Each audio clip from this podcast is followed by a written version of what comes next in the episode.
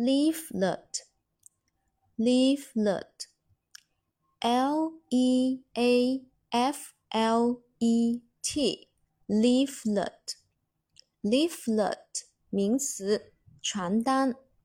Again，l e a f l e t，leaflet 名词，传单。